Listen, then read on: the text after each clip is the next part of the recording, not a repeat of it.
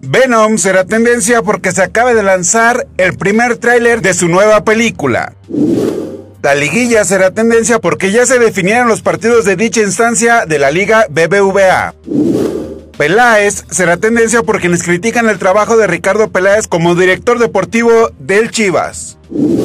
Dana Paola será tendencia por quienes hablan de la próxima colaboración del cantante Lazo y Dana Paola. La serie de Luis Miguel será tendencia por comentarios sobre el más reciente episodio de la serie que se transmite en Netflix. Todo esto es lo que será tendencia el día de mañana.